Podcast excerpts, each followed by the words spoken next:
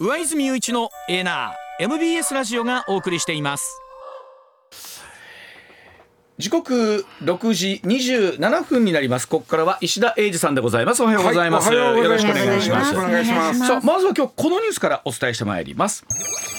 債権者10万人を抱えて銀座カラー突然の倒産というお話です美容脱毛サロンの銀座カラーを運営する東京港区の MC ネットワークスジャパンが15日東京地裁からの破産手続きを開始する決定を受けまして、えー、全店舗に閉店したと発表をいたしました。予約済みのカウンセリングや施術は全てキャンセル扱いになるということで、まあ、ネット上ではですねもう金返せといった怒りの声が溢れていたということなんですが、まあ、近年を見ても英会話スクールとか海外旅行とか成人式の着物問題ありましたね。この前金ビジネスによる被害というものが出てるわけなんですがこの辺り石田さんに解説してもらいたいと思います。あのー、まあ、脱毛って結構多いんですよね。今ね本当あの特に僕それこそ脱毛って女性のものだという見方があったんですけど、若い男の子も、えー、男性脱毛ね。あとなんなら石田さん僕らぐらいの世代のおっさんもやってるみたいですよ。それちょっと聞いたことあるんだけどその、うん、僕と僕らの世代やったら、もうちょっと何年かしたら、はい、介護を受けなあかんじゃない。その時のそうそうそうさ介護を受ける時にそれがその脱毛しとかなあかんのかがちょっと分からへんね、まあ、それはあのおお相手というかやってもらう時にちょっとこう、ね、そういうことだね。お願いしたいっていうね。まあ、いろんなものが絡まったりするし、はい、あそういうことか。あそういうことか。色素がな白髪になっちゃうとできないんですよ脱毛が。あそうなん、はい、そうそうそう。聞いたことある。黒に反応するので。黒例えば、はい、まあそ剃るとするやん、はあ、剃っても毛穴は黒いやんか。そうすると毛穴からもう脱毛というかな、はい、そうなんです。あ僕すみません。そんな知識すらなかったんですけどあ白髪ダメなんですか？ダメやねん、はい、あそう、はい、じゃあ僕ちょっとあのひげ剃り面倒くさいから、はあ、ちょっとややっとやろうかな考えたことあるけど石田さん。ひげ剃りやで。ひげだけやで。ひげ脱毛ね男性の。面倒くさい毎日毎日石田さんがきついにもいよいよす。ねとか腕とかしたら何何をどう色気づいてるのかなあの俺の年やと脱毛より増やす方に金かけてるからみんな。ね、でも今の、えー、それこそ、アナウンスセンターの若手の男の子だったりとか、まあもっと言うと若い世代とかは、うえこの男女問わずなんでしょうけど、はい、結構な市場なんやなと思うのが今回のこの銀座カラーのまあ破産でですね、負債総額58億円。もちろんそれこれあの前払いしたお金だけじゃなくてその銀座カラーにお金を貸してる人っていろんな人がおるわけやから。なんだけども、まあ、あとね今年の9月に C3 っていうところがやはり脱毛サロンが破産したんですよ。この時は、えー、負債総額80億円。で債権者が4万6千人。あのビジネスモデルとした時にですよ、うん、前金でお金を預かるわけじゃないですか、しかもまあまあな金額だったりするわけでしょ、でどういう形で破産をしていくんでいやでも資金繰りですよ。資金繰りですか？だからそもそものビジネスモデルが特にこういう大手の脱毛サロンとかになるとまあ大体駅前の、はいそうですね、ええー、とこにまあ、まあ、でしょうね賃料が賃料軽いやんであんまりさその奥の方とかに借りひんじゃん。やっぱり駅前目立ちやすいところになりますね、何回も通うのでね行きやすいところがいいっていう。ほいでまあその店店舗を増やすことでお客さんを増やしていくというビジネスモデルですわな。ででまあ機械もまあいりますわで人がいる。人がいります。で、えー、ただまあ言うてまうとそんなにお医者さん医療脱毛じゃないんでね、うん、機械さえあれば人がやれちゃうんで、うん、その、えー、それほ割と参入としては入ってきやすい、でも結構お金が最初にかかるというのがあって。まああれでしょうね。えっ、ー、といろんなところが参入してくるとそれだけ価格競争にもなってくるでしょうからより安いところになるしね、要はもうビジネスモデル自体がもうその会員を増やして一定のお金を先に払ってもらうというビジネスモデルなわけですよね。で今回赤になったその銀座カラーさんもそうですし、あの9月の C3 もそうなんですけども、いろんなまあ共通してるとこあってね、まずコロナの時はこう対面の施術なんて、まあ、あんまりみんな受けへんから、うん、しんどかったわけですよ、うん、その時に自治体とか国からこう支援のお金が出たりそれがこの、まあ、夏ぐらいか春ぐらいかがもぼちぼち薄れてきとるわけですよ。そうですよね。でまあそれがまあ最終的に、まあ息切れしたということがあるのと、はい、まあ、あと今言ったその競競争が激しくなってる、あとね僕ちょっと分かんない。自分でやれるんですか？家で。脱毛って。機械が買えば。機械によって強さがあるので、うん、自分の自宅用のやっぱり弱いというのか、うん、またすぐ生えてくるとかがあるんですけど、そういう場所に行くとちょっと強めになって、まあ、でまた医療用とまた別になってくるんです。よ。強いければこっからこれ以上強い例えば光でこう脱毛しますよとかなると、それは医療の行為になりますとかあん。ねんね。はい、で、まあ、そんなんやけど、まあうん、ビジネスモデルとして先払いっていうのが絶対あるということですね。うん、そうですよね。そうですね。で今回もだからそうなった。あのまあ先にまあ、こ要は払ってる部分っていうのは、帰ってくるね帰ってけえへんのやというとこなんですけれどもこれが帰ってこない。えっとねこ入ったらば今回もそうなんですけど、うん、資金繰りが悪化して潰れてるわけですね。うん、でもう財布の中にお金がない状態ですよね。で今回の、えー、まあ銀座カラーさんもそうなんだけども、うんうん、まずね破産した場合はまず、お金を払っていく優先順位っていうのがあって、で貸してるお金っていうのは3番目なんですよね。はあ。うん、一番は控訴効果いまして、要は税金とか社会保障本来、あのその会社が払わなあかん税金とか、うん、えー、従業員の例えば厚生年金とかやったら、半分は会社が払うわけじゃん。ね、はい、でそれは社会保保険事務所としては、うん、はよ払ってやる会社からは、ね、従業員からもうもらってますけども、うん、まあ、もしくは従業員からあんたとか預かってるやつもはよちょうだいっていうことなんだけども、これがまずこれ控訴効果って言うんですけどね、うん、あの僕らこれ裁判おるとこの控訴効果という言葉嫌っちゅうの聞くんです、うんうんうん、公の層はあの訴訟の層、はい。ね、でで効果は公の課題の課ですわ、うん。うん、控訴効果って言うんです。これはだから税金と社会保障のお金です、はい。これがまずね、まずこれを払える最優先順位。最優先、うん、えー、まだ残ってまっかと、まだ残ってたら、過去3か月以内でもし払ってなかったら過去3か月以内の従業員の給与です。それはそれはそうやね。それはそうです。ただね、従業員の人にしてみても、まず税金払った残りからしか自分らの給料はもらえないんだよ。ね、ほ、うん。でまあ、ありましたと。で過去3か月に遡ってじゃあ払ってない部分は払います。4か月超えた分は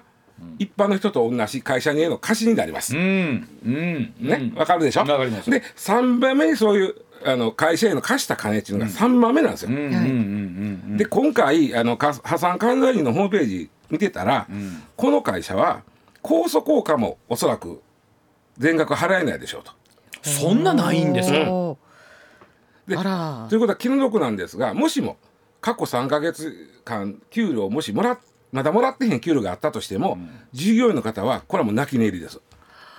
こんなんでもね、石田さんね、うん、えっとまあ破産手続きをこの15日したわけじゃないですか、うんうん、こんなもんいつぐらいからやばいなっていう話それはねものすごい分かってると思うよ。もう1年ぐらいはそれはやばい状況が続いてると思うんですよ、うん、それでもやっぱりあれですよね。おそらくどんどんどんどん来てください来てくださいあの走りとかんと潰れるんで。そうでしょうね、うん、走るんでしょうけどいよいよあかんなってことですね。でもなんぼやってもこの後爆発的にね、うん、あのお客様が増えない限りは、うん、おそらくそれは分かってたでしょうね。でも止まった時点で潰れるわけやから止まられへんでさすがにもうここ以上走ってもしゃあないしゃあないということです。これはこれで変な言い方ですけどこれは罪にはならんのですか、まあ、だからねもう難しいところでその、えー、まあ、潰れるもう絶対潰れると分かってお客さんを勧誘してお金払わせたらこれ詐欺罪になるんですけど例えばそれやってる従業員の方にどこまでその認識があるかですね。分かってないでしょうね。で従業員は良かれと思って営業活動もするだろうしですもんね。で最悪今回従業員ももし給料の不払いがあったとしたらもらえないんだぜ。これでねこれどうするか言ったらもしまあ、うんまあ、松川さんがまあこういう被害に遭ったとしましょうや、まず自分がお金払って返してほしいとなって、うん、えー、普通破産管財人に債権届出すんです、うん、これ破産管財人のホームページ行ったらね債権届で大抵あのここ行ったらここにあのあるんでこのひな形でみたいなのあるんですけど、うん、ただ言いましたように、届け出したところでこの会社で言ったらもうないです、空っぽです。多分そうでしょうね。僕が仮に10万でも納めてるとしてその前にもっと借りてる人おるわけでしょ、うん、あ貸してる人おるわけでしょ、あの、まあ、そこはねあのお金貸してる人は平等に平等なんですか？例えば全部その控訴効果も払って従業員の給料も払いましたと、うん、ほんで残ったお金がありますと、うん、これをみんなで等しく、えー、その1%ずつんだ返しましょうとか。あなるほど。そういうことなんでただ少ないやねそうなると。そうですわ、ね、で今回控訴効果も払われへんって言うねんからそれはもう無理、ほんでねこれだからもう酒とか出しても今回は無理です、で大抵無理です、で一つだけやってほしいことがあるのは、クレジットカードで先払い契約した人は救われます。ああそう、はい、そうなんだ。と言いますそうなんクレジットカードっていうのはクレジット会社に支払い停止の公弁書っていうのがあるんです、うん、つまりねあなたとこが OK を出した会社で支払っそう。んうん、あなたそのカードはその会社使えるってことでしょ？はい、そうです、ね、あなたのカード会社はこの会社使えますよって言うたから使ったんですが、そこに信用があるそこはあるわけ。で、それは潰れましたと。だから、あなたがその会社に、カード会社が会社に借金があるんであって、うん、私はカード会社に払いませんよと。なるほど。いうのは公弁書っていうのがあるあってそれはもう有効なんです。これは？それは言わないとだいけないですか？ああの言わないというか公弁書がまたこれひな形があるんで破産管理のホームページ行ったらありますわ。おそらく。これでもね、はい、石田さん例えばこういうのって、うん。もっと先に、もうすでにもう決済されてるケースがあるじゃないですか、おそらく今年の1月に仮にあ。の1年間のコースでまあ申し込んだとして。そうかそうか。でその時点お金がもうちょっと引き落とされでも一括で払えへん人多いと思うけどねこれそういう場合は若い人多いんで分割で払ってると思うんだけど。ということは少なくとも今月分ぐらいは。だから分割で残ってる分からもう神戸で私はあの、クレジット契約したサービスが受けられへんねんから、うんうん、それはもう払いませんよと言うたらこれは通用するんですわ。はあ。どのタイミングでどうしたかですなそうそうそうそうそう、ね、あ。ともう一つはそのこれはクーリングオフできるんで脱毛サロンっていうのは自分で言ってますけど、うん、あの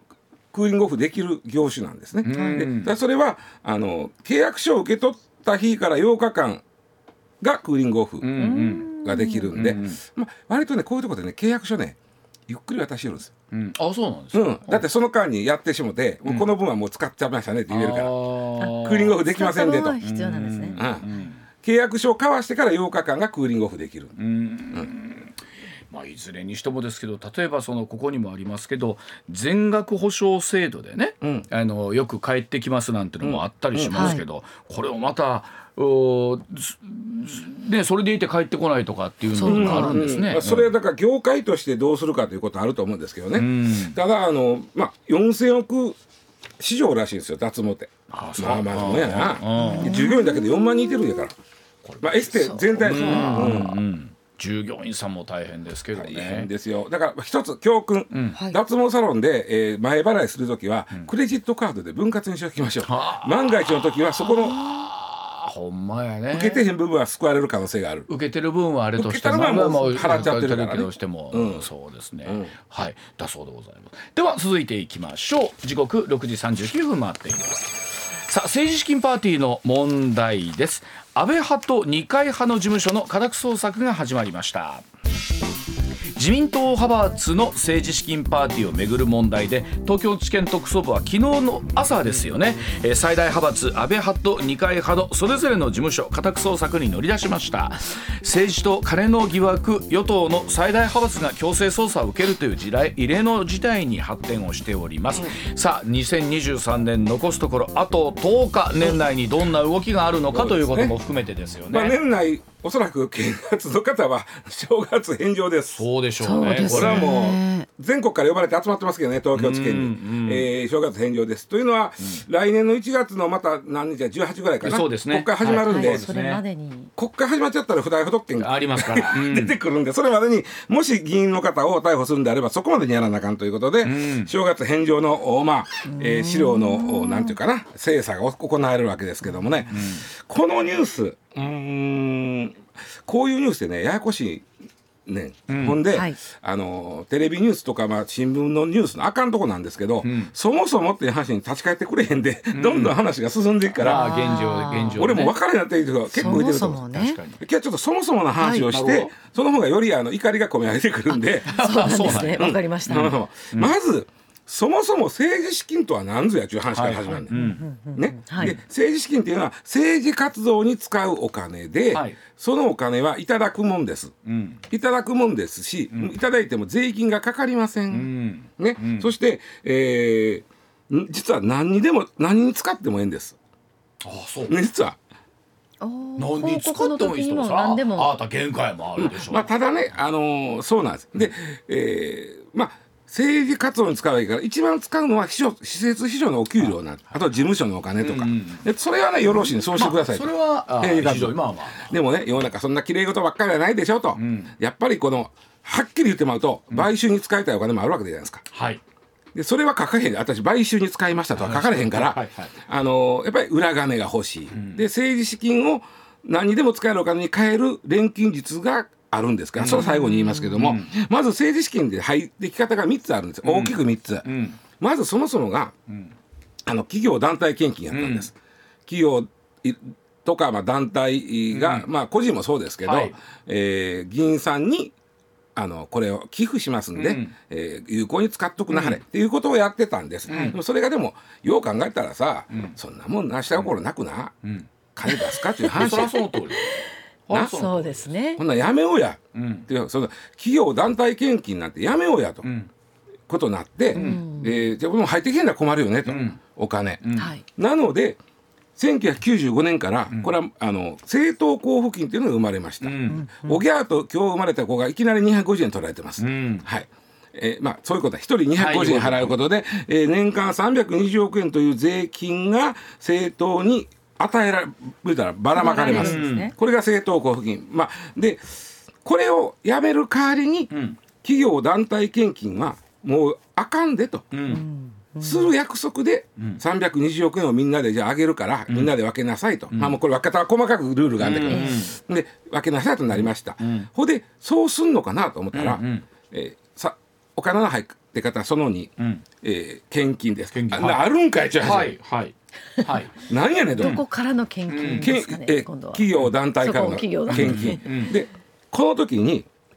天下のザル法といわれる政治資金ああの規制法は、あれ天下のザル法って言われる、はいはい、ザルってあ大きな面やで、ほんまに、ゆで玉いくら落ちるぐらい。の。面やで、落ちる落ちる、ほんでどうしたか言うたらこの企業団体献金っていうのは議員の先生とか、まあ、候補者も含めて、個人は受け取っちゃダメ、うん、個人が受け取っちゃダメだけど、政党が受け取ってとなったわけ。であそういうとこだということはない。例えば自民党受け取ってんのそうなんですと。あのこの間経団連の会長がメトブラさんからもお話になりましたけどあれはそれですよね。でそもそもああいうことをやめようって始めた政党交付金やねんけど、やっぱり続いている、まあ、政党に関してははまあ、まあ、付き合うてきたいみたいなのがあってね、うん、で政党にはいいですよと、うん、だえ個人飽きまへんのか、うん、あかんねん。となった時にどうしたか言ったら、うん、ちょうどその95年以降に小選挙区制になったわけよ。はい、で小選挙区というのは衆議院の小選挙区なんか言ったら一人しか立候補せんわけ一つの制度で。そうですね。ね,、ね。でまああのー、一人しか通れへんから。で立候補者か議員かは含めてとにかく一人しかおれへん、うん、その人を代表にした政党支部を作ったわけ、はい、でそこには献金していいわけよ、はい、で献金しました。献金すると今度はそのそれをどうつことええのか支部長が決めることやから一緒です、うん。うん、支部長は候補者本人ですもんね。で、自分はこれでもね一つの企業は政党政党支部への企業献金は年間50万までという、まあ、一応上限がある、うん、足らんなとなって出てきたのが政治資金パーティーなんです、はい、2万円、1人2万円。大体2万円です、でこれはあの企業献金できん代わりにできる。んで一つの企業で20万円以上券を買った場合は20万円超える場合ね、うん、は名前となんぼ口座か書かなあかんけど、はいはい、20万円までやったら書かんでええね、うん、だから、本当やったら献金できへん外国人とか、うん、なんか国から助成もらって補助金もらってるような企業とかも、うん、券は買えるわけよ。でこの3つがいり、うんうん。うん、で今回特に問題になってるのがその3つ目の話。です、ね、3つ目やねんけど、うん、でまあ、それはまあそうそうなんで、うん、パーティーとは原則政治団体が開催せないか、うん、先生個人でやったらダメなの。はい、ということはあれはそうか。だからあの、えー、清和会清和清和研究会とか。総水会や止水会とかという形でパーティーをやってる。もっと言うと講演会も政治団体。あそうか。石田英二講演会も政治団体ですえー、上泉雄一君は励ます会も政治団体、はい、瀬島部あそういうことか。それできるわけ。あ 励ましてもらおう。励ましてもらおう、まあ、そうやってみんなやってきたよね、でまあそういうのが政治資金、がこれなんとなくま、ま、買ってもらいました、でこれをまあ無税やし何に使ってもええねんほんまは、でそういう変な。でも考えたら無税ってすごいね。強烈やでおしら税金ばっか払ってる人間からしたら。そうですよ。そうですよね。それで1000万2000万集めてもそう。無税なんですね。そらなあのー、え？ー、なもうえ？ー、インボイスでなしんどい目してる人怒るでそら、えー、そらほほほ今今ちょっと今日に今無税って言われてええー、言うて。無税やなでそもそも議員さんって無税でいろいろもらってるやん。年間。2,000万ほど、うん、無税でなお金。給料以外に。給料は税金かかるけど、ほいで問題じゃあもらいました、もらいました。政治家がよく言うてるのがこの、あれは政策活動費やむいましてって言うてんねん、うん、ちょっとそこちょっと原稿読んでああそれがこういうことですね、はい。ではその安倍派の主張が政策活動費で不記載、えー、起用不載との指示でございますその自民党の派閥の政治資金パーティーめぐる問題で東京地検特捜部の任意の事情聴取に対しまして安倍派の所属議員の一部の秘書が当初は政治資金収支報告書にキックバック分を収入として記載していたんだけれども、うん、派閥側から指示をされたので、記載されないようになったと説明しているということが関係者の取材で分かったということでこの政党が所属議員個人に支給するこの使途の公表の義務も領収書の添付義務も生産や納税の義務もないこの政策活動費というものがややこしくしておるという、はい、ややこしいっていうかあのはっきりこれが最悪のもうあの逃げ道っていうか、うん、向こう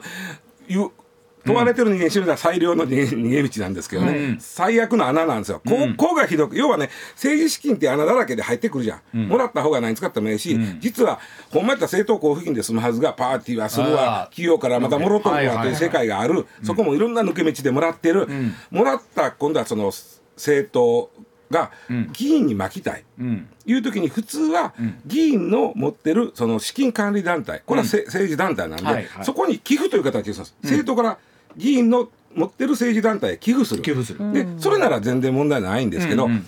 政治家個人が裏金が欲しいわけ、うんうんうん、やっぱり、うん、あむにゃむにゃにしたいお金を持っときたいわけよ。はい、で政治団体に渡した寄付っていうのはちゃんと記載されるし、もらった政治団体ももらいましたというし、何に使いましたって書かなあかんけど、政治家個人に入った金っていうのは、政治家個人は収支報告書出す必要がない、収支報告書っていうのはあくまでも団体が出すもんです、個人が出さんでええんやったらもらったお金は何につくでもかめへん。やけ、ん。でこの政策活動費っていうのが実はみんな今回これ言うててここで逃げるんですけど、逃げられちゃうんです、おそらく、あのねこれ穴中の穴で、あのどう言ったかな、うん、議員個人には政治献金はしちゃダメってさっき言いましたね。はい、ね、はい、だ政治、えー、個人も団体も企業も議員個人には、うん、あの献金とか寄付をしちゃダメなんです。うん、世の中で唯一議員個人に寄付をしていい組織があるんです。それが政党なんです。政党だけに限っては、議員個人にお金を渡してもええ。なるほど。これそれは書かなきゃいけない？えっと出す方はね。出す方は書きますよね。もらった方は書かんでもいい。だって帳簿合わせてたらそこにそこが生まれるじゃないですか。まあまあそうやね。だから今回それやってんだけど、その政策活動費とそのキックバックあれ？パーティーの金が出と入りが合わんぞと、うん、でこのあ合わんけどあこれ政策活動費で渡したこの金がを入れたら合うなとなったら、政策活動費として渡したんでしょって、でもそれは政策活動費じゃなくてキックバックじゃん,、なんだけどそんなもんね一旦入ったもんを金に色ついてへんねんそうですそうです。こっちへ渡したらって分かれへんわけ、はい、でこの政策活動費っていうのが穴中の穴で逃げ道中の逃げ道そうですね。でこれやっといたら政党が政治家個人にお金を上げてもええという決まりが、あのこれを生むわけですよね。そうなんですよでもそれってだから今石田さんの話を聞いたらですよ、うんうん、結局キックバックという言い方をするのか、はいえー、政治家個人に対する政党からの政策活動費と寄付なのかっていうのは、うん、ほぼ同義語ですよね、うん、だから逃げちゃう,、れちゃうんですこれで。しょ？でね今回、えっと、ちょっと面白いなのは二階派がお金は出してる、うん、お金これ政策活動費は言いませんよ、渡してます、うん、えー、そのただ受け取った方が書いてへん、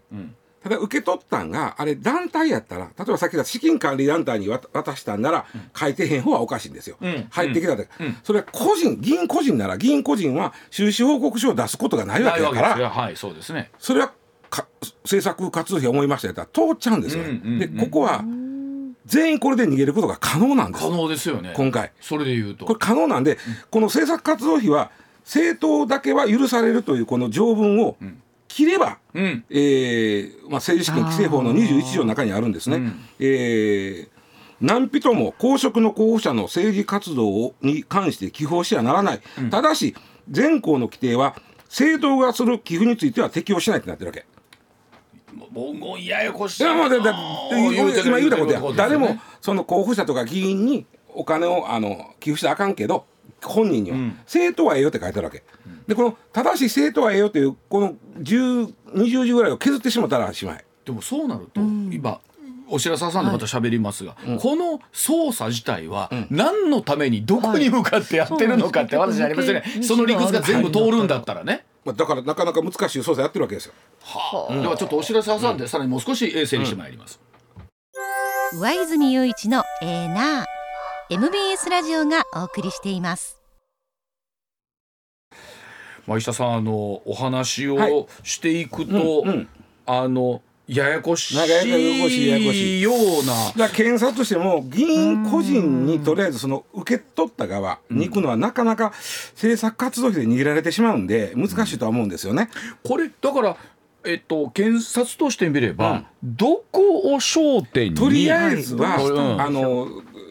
派閥パーティーした派閥が出し、うん、その出入りと出が合うてへんやんか、つまりパーティー収入こんだけやったのに、うん、えー、少なく書いてる、はい、虚偽記載ですね、はい、あと出したの人に出したのにそこは書いてへんと書いてないだからそういうのがあると、はい、でこれを誰がやったんやというのがまず第一の、はい、で、これをあの会計責任者、これ議員じゃなくて職員なんですよね、うん、でこれが個人でやったで済まされてまうと、うん、もうおもろいこともなんともない。でもこれ言われてるように派閥の指示でやってくれと言われたというふうにそうすると教授が出てるわけですよね。そうそこに派閥のその会計責任者に指示した議員が誰なのかと。そこはありますよね。では7時、うん、だから今その呼ばれてる中でね、うん、その言われてるように会計責任者という人が、これは職員です。職員の人でしょ、はいはい、で一般的に考えて、うん、職員の人が自分でそんなことをするわけないんじゃないかなと我々思うし、普通思うんです。で今呼ばれている人たちも、そこのところで、えー、いやこれ先生から議員側からの指示がありましたというのも少しずつ出てきてるわけですよね。出てきてるけども、逃げようとしては、だいぶ前からやってて、うん、今いる先生の指示じゃないですよと。今実際に例えばあのニュースにも出てましたが、うん、もう亡くなった細田さんの名前とかも出てますよね。新任に口なしがそっちはもしくは引退した、うん、まあ本人はよく例えば森さん森さんもあの派閥の人じゃ、まあ、安倍派の偉いさんで、あの人に昔言われましてんって言うたところで、それはもうもうあの人ももうねその。今更逮捕もええなんもないやろうし、まあ、当然これだけね、はい、検察も動いていてですよ、うん、全国から人も集めてきて毎回お話聞きますが、うん、ほらねこのまんまで何もなかったっちゅうわけにはいかんいかんでしょ。議員に行くかどうか最大でその行きやすいのがその会計責任者に指示をして書くなと。議員が言うた。言うたとしたらこれはもう。どなたが言うたんですかっていうところを追求する。できたらその人を、まあまあ、逮捕、起訴、うん、えー、略式起訴、罰金刑、うん、罰金刑でもお立候補5年間できません、その議員は。うんうんうん、そういう意味で政治生命を断つ、うん、そこまでやれんのかどうかやな。うん、で、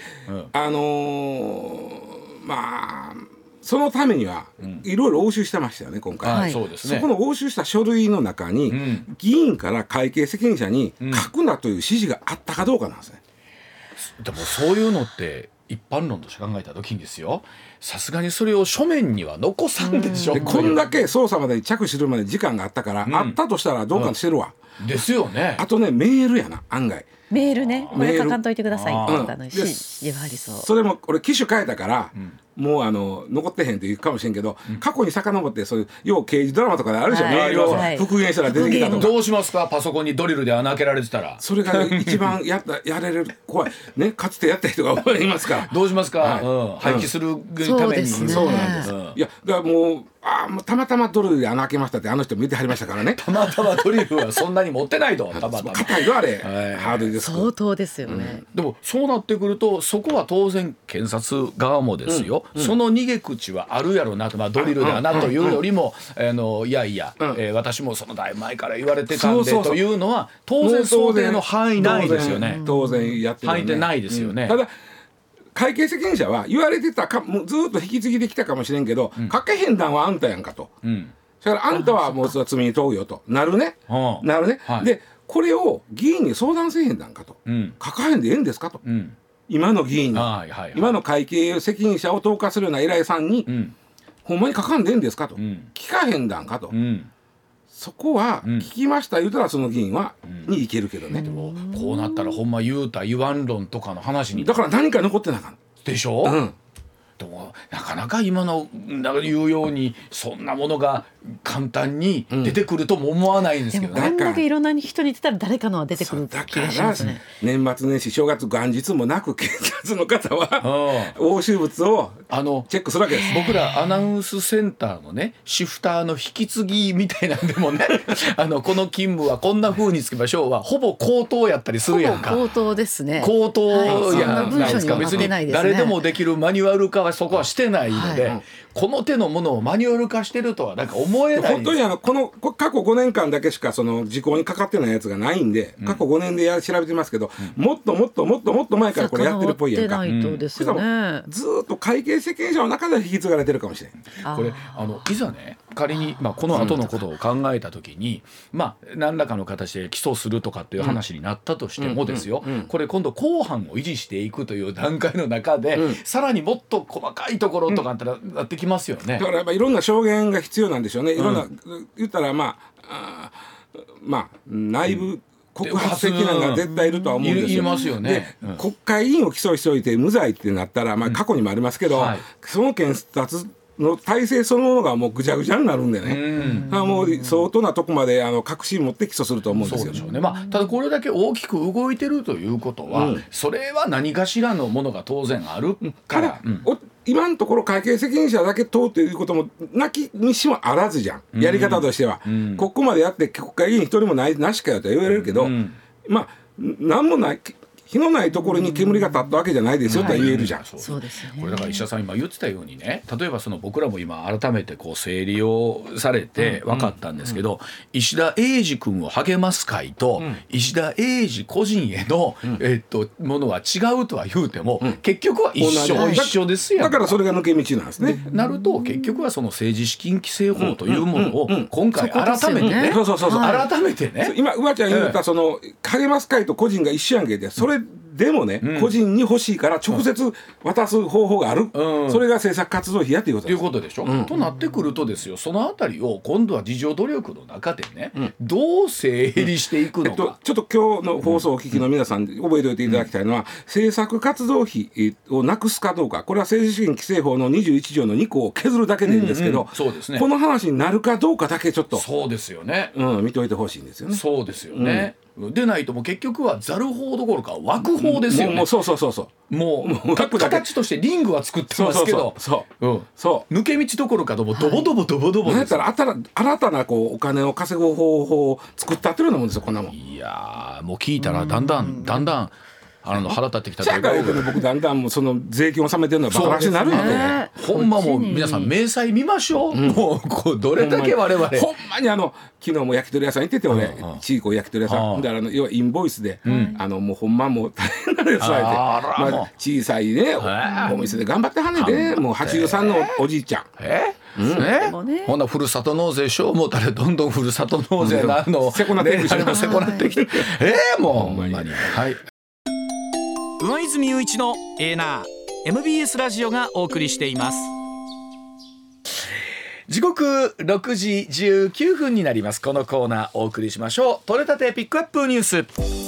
こだわりの朝どれニュースをご紹介。まずは大晦日の話題から、はいスポーツ報知によりますと大晦日の第74回 NHK 紅白歌合戦の赤組白組の最終歌唱者に、うん、歌手の misia さん、うん、俳優で歌手の福山雅治さんが内定したことが分かりました、はい、2人による最終歌唱は4年連続4回目。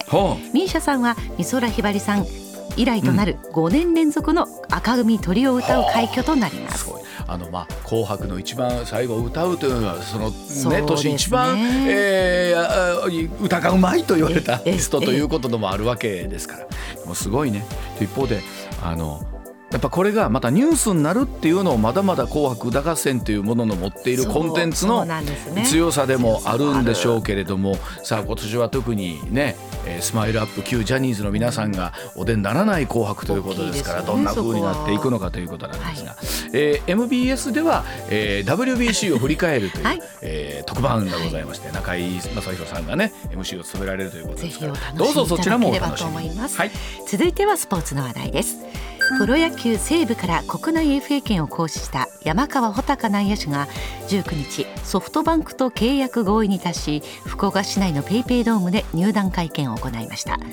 出来高を含め4年総額16億円程度の大型契約とみられ背番号は25昨年の不祥事への謝罪から始まり、うん。来年はプロ11年目。マイナスからのスタートになると思っております、うん、新人の気持ちで全力で頑張りたい。などとコメントしました。あの3月の WBC でも活躍した選手のお一人でいらっしゃるんですがその後その不祥事の話でできました、はい、シーズン棒に振ってということで、まあ、自身も反省してるし被害者もいらっしゃってということですから大変な状況ではあったんですけど、まあ、本来ならこの FA での会見というのはもっと華やかに金屏風の前でっていうのが一般的だったりするんですけれども、さああとはプレーでどんなふうに返していくのかということですよね。ね、はい、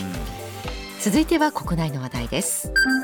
4年前難病の ALS を患う京都市の林由里さんからの依頼で殺害した罪などに問われた元医師の山本直樹被告に対し京都地方裁判所は医師でありながら被害者をろくに診察せず犯行に及んでいて強い非難に値するとして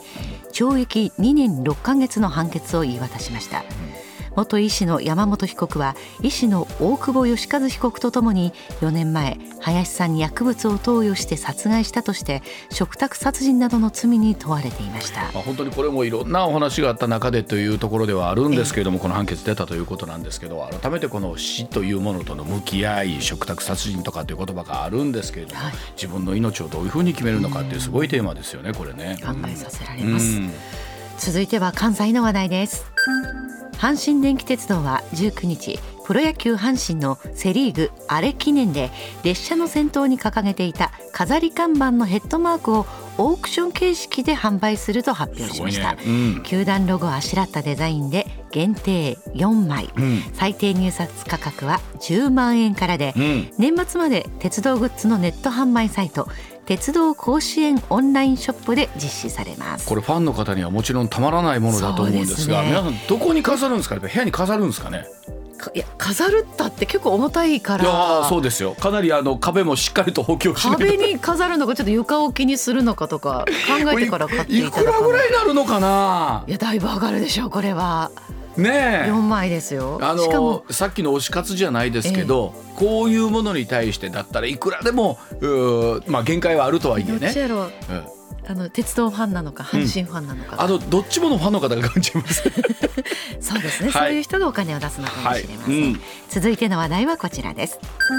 石油元売り最大手のエネオスホールディングスは女性に抱きつくという不適切な行為があったとして昨日付で斉藤武社長を解任したと発表しました、エネオスホールディングスでは杉森務前会長も女性へのセクハラ行為で辞任していて経営トップが2代連続で不適切行為で解任される異例の事態となっています。これは本当に異例の事態ですよね。しかも斉藤社長はですね、はい、あの前会長に対してその損害賠償請求まで行っていくというところだったんでそのブーメラン返ってくる自分自身にも、はい、これあとその社員の皆さんとかね含めてこれからまたいろんなところに行ったら必ずその話になるじゃないですか。そ、ね,、の信頼も含めてですけど大変な話やなと思いますね、これは。続いてですか。はい、うん、それでは国内の話題です、はい、東京オリンピック・パラリンピック招致をめぐり札幌市は19日市内のホテルで招致関係者意見交換会を開き招致活動を停止することを決めました、はい、国際オリンピック委員会は2030年34年大会の開催地を内定し、うん、38年大会も絞り込んでいて事実上札幌市がおよそ9年間にわたって取り組んできた招致活動からの撤退となりました。あの特にやっぱり地元の方がこれあの石田さんもこのニュースなんとかね、えー、A の中でも取り上げたんですけど、はい、地元の方のねあの思いというのもあるじゃないですか来てほしいって思いも、もちろんいらっしゃると思いますけれども。本当でもオリンピックの招致とかっていうものっていうのは時代とともに形変わってきますけれども今後の在り方をねすごい問われることになるなと思いますよね。ね。お金もかかることですし、はい。うん、それでは最後の話題です。自民党派閥の政治資金パーティーをめぐる問題で東京地検特捜部は19日政治資金規正法違反の疑いで強制捜査に乗り出し東京都千代田区にある安倍派と二階派の事務所を捜索しました、はい、去年までの5年間で安倍派はおよそ5億円、うん、二階派は1億円を超えるパーティー収入を政治資金収支報告書に記載していなかった疑いがあり、うん特捜部は派閥の幹部や議員の認識など詳しい経緯について実態解明を進めるものとみられます。はい